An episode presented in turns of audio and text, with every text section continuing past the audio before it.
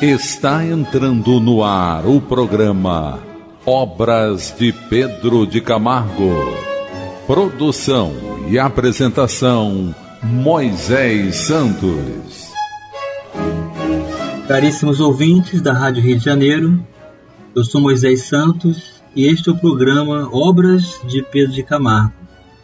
Nós estamos estudando o livro Na Seara do Mestre, autor Pedro de Camargo, pseudônimo Vinícius, da editora da Federação Espírita Brasileira. Hoje vamos estudar um pequeno capítulo, porém com muitas oportunidades de entendimento, de reflexões, que é o nome do capítulo, Reflexões, meu caro ouvinte. Vamos estudar com Pedro de Camargo o objetivo da doutrina espírita não é fascinar para dominar, é esclarecer para redimir. A fé espírita é trigo, não é joio, referindo-se aqui à erva daninha joio. Nutre e fortalece a mente, não alucina nem inceideia a imaginação sua escola não visa aliciar e arranchar indivíduos passivos que se movam tangidos pelo cajado de Zagais. Aqui ele se refere a uma figura folclórica um personagem fantástico, homem errante, armado de um cajado com o qual golpeia porteiras de engenhos e sítios, amedrontando crianças que a si mesmos se divinizam e outorgam poderes e privilégios. A moral espírita, revivendo a do Cristo de Deus, cria personalidades, consolida caracteres, faz homens livres. É com a chave da coragem moral revelada na organização dos lares, colaborando com Deus no aperfeiçoamento de suas obras mediante a criação e educação dos filhos, que os sacerdotes e as sacerdotisas da família farão girar em seus gonzos, que são as dobradiças das portas, os portais dos tabernáculos eternos, penetrando vitoriosos em seus arcanos, acompanhados daqueles com quem lutaram ombro a ombro ajudando a vencer as asperezas e a escabrosidade do carreiro percorrido. Jamais será com a gazua, que é uma chave falsa, um ferro curvo que serve para arrombar fechaduras. Do celibato, condição de quem vive em um exílio sem contato com ninguém, solitário.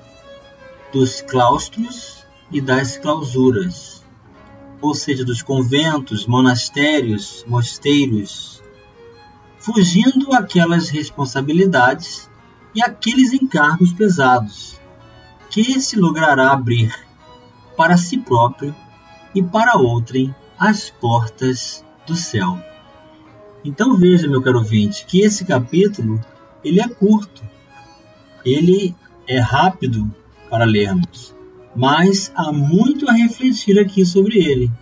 Logo no primeiro parágrafo, quando ele diz que o objetivo da doutrina espírita não é fascinar para dominar, mas sim esclarecer para redimir, está nos ensinando que não há nenhum propósito constrangedor na doutrina espírita, não há nenhuma proibição, não há nada que se diga ser certo ou errado senão aquilo que nós mesmos possamos concluir pela sondagem da própria consciência e também consultando o sentimento, o que o coração está dizendo a respeito das necessidades que precisamos reconsiderar por valores em nossas vidas.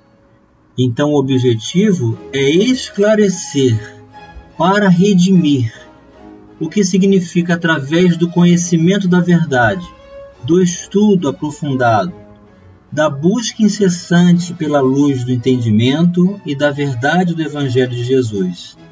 buscar redimir-se, que significa reabilitar-se, reconsiderar-se em relação a uma construção nova da própria condição da personalidade.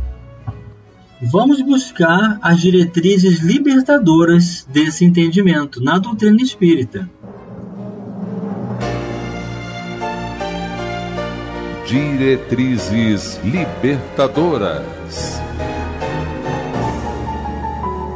da obra O Espiritismo na sua mais simples expressão de Allan Kardec, no capítulo O Espiritismo ao alcance de todos, afirma: o objetivo essencial do Espiritismo é melhorar os homens no que concerne ao seu progresso moral e intelectual.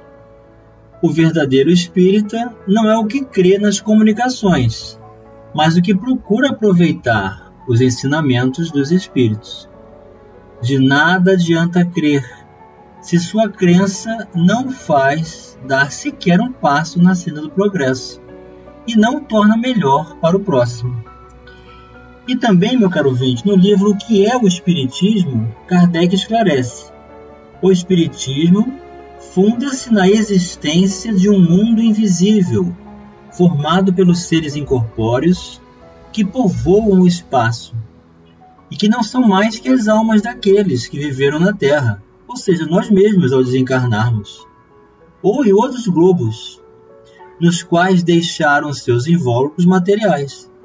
São os seres a que chamamos espíritos, seres que nos cercam e incessantemente exercem sobre os homens sem que eles o percebam, uma grande influência e desempenha um papel muito ativo no mundo moral e mesmo até certo ponto no físico.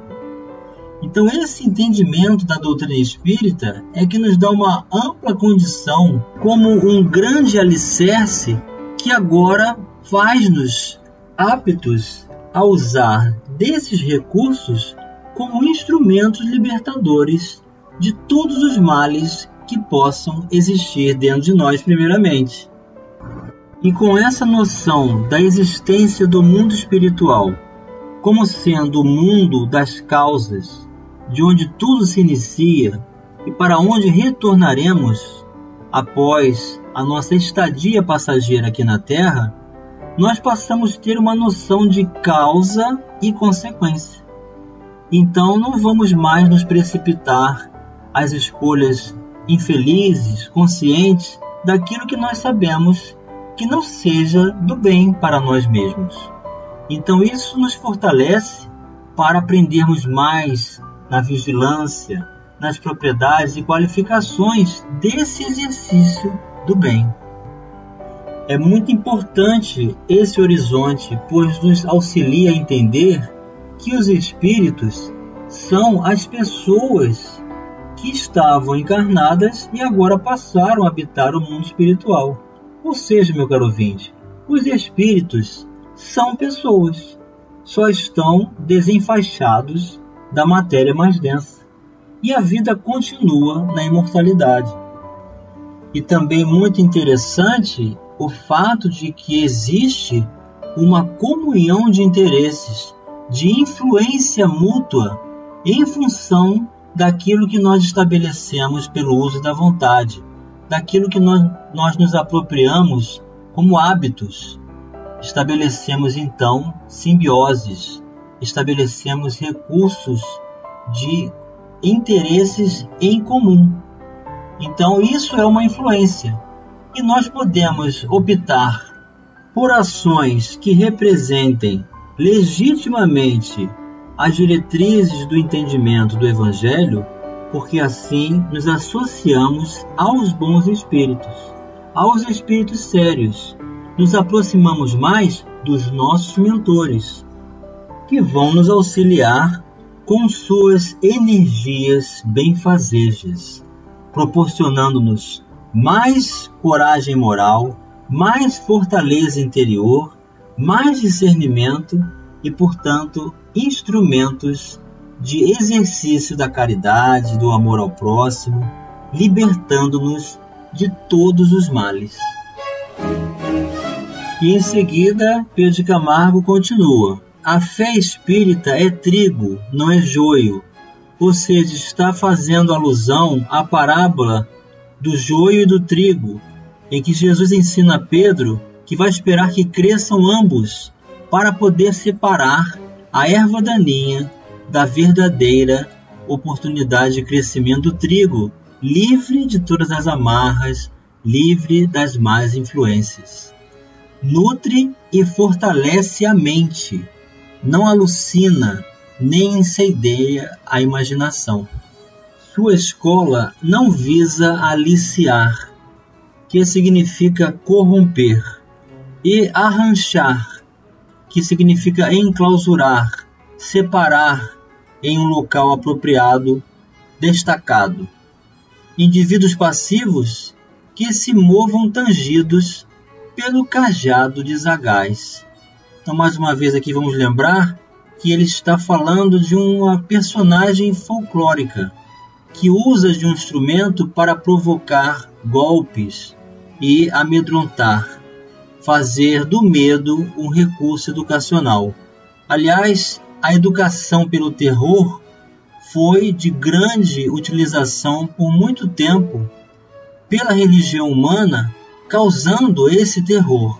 Se a pessoa não buscasse o bem, seria condenada eternamente. E para não ser condenada eternamente, então passava a apresentar a exteriorização da religião, sem que isso fizesse parte em seu coração, que a si mesmos se divinizam e outorgam poderes e privilégios.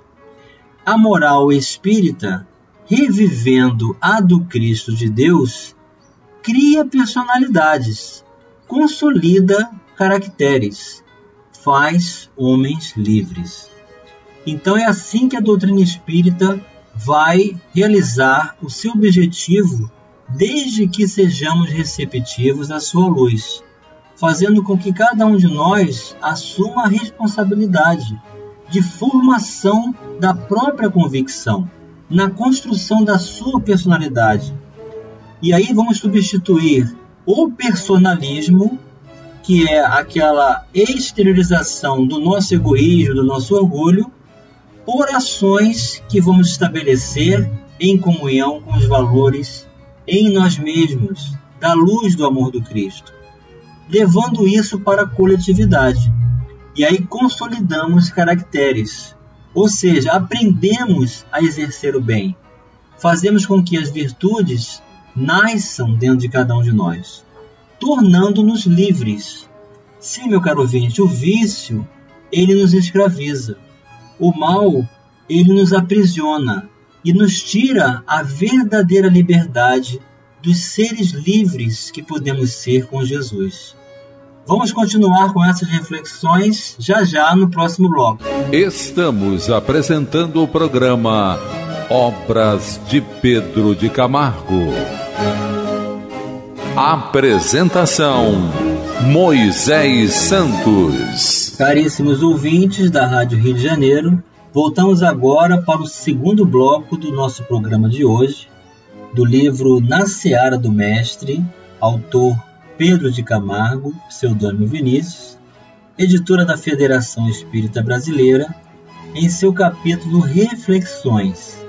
Sim, meu caro ouvinte, hoje estamos fazendo muitas reflexões, porque o capítulo é curto, mas as palavras nos remetem às profundezas de valores de entendimento, cujos horizontes representam verdadeiros instrumentos libertadores de todos os males em nossas vidas. Então, meu caro ouvinte, com as diretrizes libertadoras da doutrina espírita, que é a chave do entendimento do Evangelho de Nosso Senhor Jesus Cristo, todos nós podemos realizar o bem e não precisamos mais do constrangimento ameaçador da ideia da educação pelo terror, que nos provoca a necessidade de vivenciarmos exteriorização sem que o coração acompanhe obrigatoriamente, tão somente para não sermos condenados para sempre. Então não existe mais essa ação constrangedora, colocando-nos em posição muito difícil de fazer a escolha real. Nós agora fazemos a escolha porque ouvimos a nossa consciência. E Pedro Camargo vem nos falar sobre essa chave da coragem. É com a chave da coragem moral revelada na organização dos lares. Veja como ele faz a alusão à importância de construirmos o bem do Evangelho dentro dos nossos lares. Pois é, meu caro ouvinte, o Evangelho de Jesus começa dentro dos nossos lares. É onde nós temos que exercer o maior empenho, as forças do uso da nossa vontade em favor da convivência saudável, da tolerância, da oportunidade de oferecermos a nossa condição útil para servir, para aprendermos a amar, para silenciar, para renunciar em favor desse equilíbrio, porque o equilíbrio do lar vai gerar condições favoráveis para que cada um de nós tenha saúde espiritual, emocional, mental para exercer o seu papel naturalmente na sociedade. Então, a célula do lar, como reconstrução dos valores da sociedade, começa com essa proposta dentro de cada um de nós, em apropriação à oportunidade enquanto estamos a caminho com aqueles com os quais convivemos, colaborando com Deus no aperfeiçoamento das suas obras mediante a criação e educação dos filhos, que os sacerdotes e as sacerdotisas da família. O Pedro Camargo está dizendo que os pais são sacerdotes. Então o pai é o sacerdote e a mãe é a sacerdotisa. E nas famílias, das uniões que as pessoas querem realizar em função das formas afetivas diversas, são livres assim também para procederem, podem se eleger igualmente sacerdotes e sacerdotisas. Farão girar em seus gonzos, que são as dobradiças das portas, conforme nós já falamos, os portais dos tabernáculos eternos. Os tabernáculos eternos é o mundo espiritual, meu caro ouvinte. É a consequência das nossas vidas aqui na Terra nós teremos as consequências, ou seja, os efeitos no mundo espiritual, o que realizarmos hoje no plano material com essa consciência, penetrando vitoriosos em seus arcanos, ou seja, em suas regiões, acompanhados daqueles com quem lutaram ombro a ombro, ajudando a vencer as asperezas e a escabrosidade do carreiro percorrido. Ou seja, ele se refere às lutas diárias, às adversidades naturais, os estímulos daquilo que não esperávamos encontrar, mas que acaba nos ajudando a reconsiderar valores e a tirar aquele brilho de dentro de cada um de nós na superação. Vamos elucidar esse verso sobre a coragem moral. Elucidando o verso. Do Evangelho segundo o Espiritismo, de Allan Kardec, o capítulo 5, Bem-aventurados os aflitos. No item 16, Allan Kardec comenta: A incredulidade, a simples dúvida sobre o futuro, as ideias materialistas, numa palavra, são os maiores incitantes ao suicídio. Ocasionam a covardia moral, que é diferente da coragem moral que Pedro Camargo está nos convidando a exercer.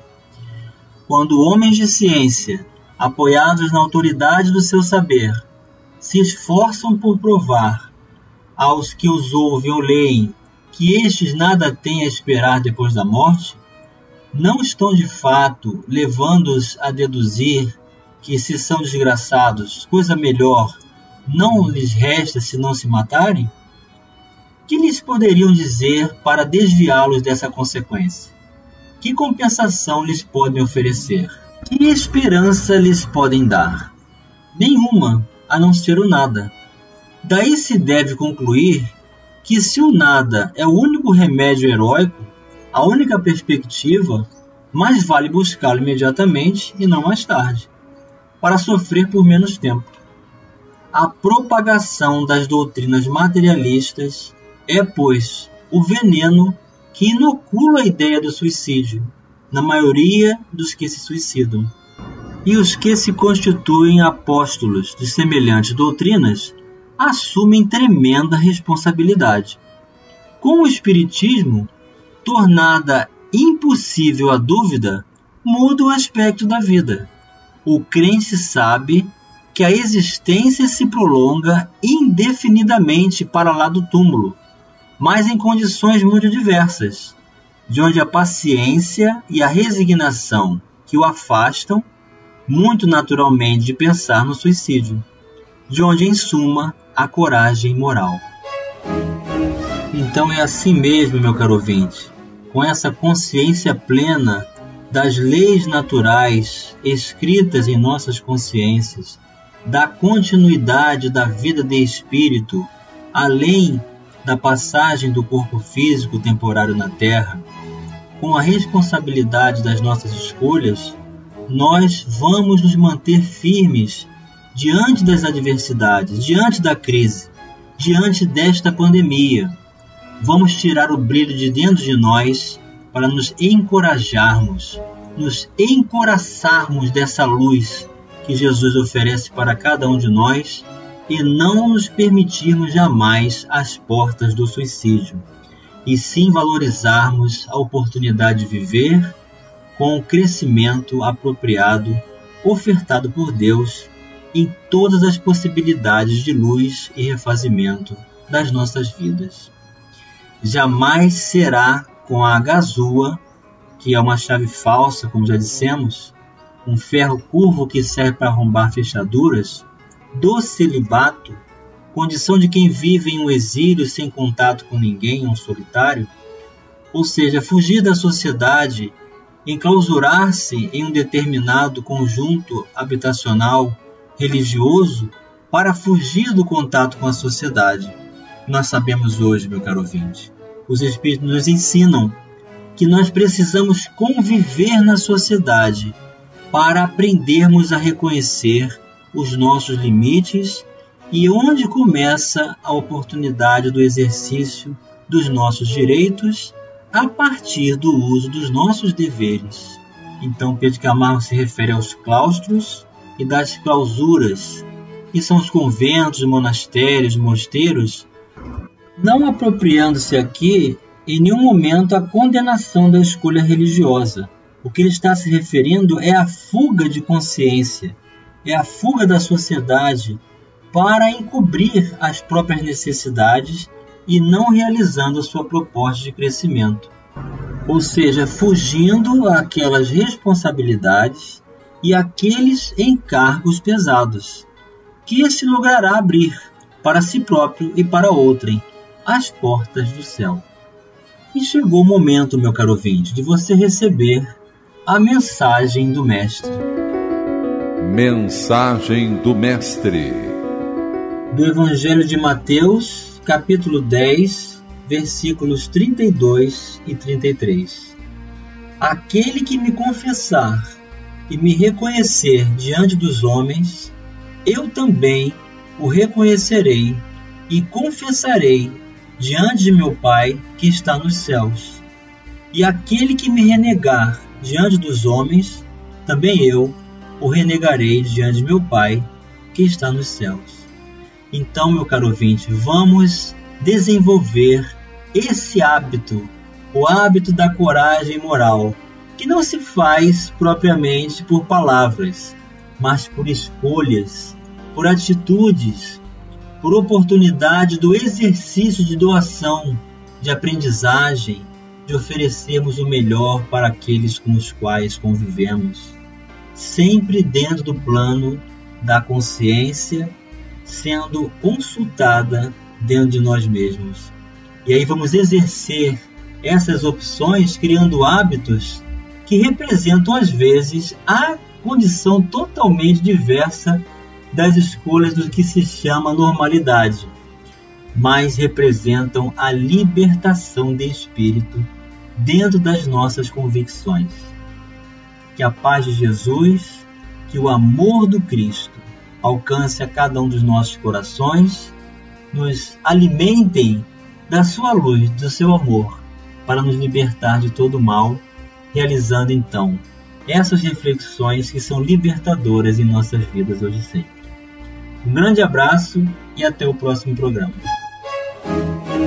Você ouviu o programa Obras de Pedro de Camargo. Produção e apresentação Moisés Santos.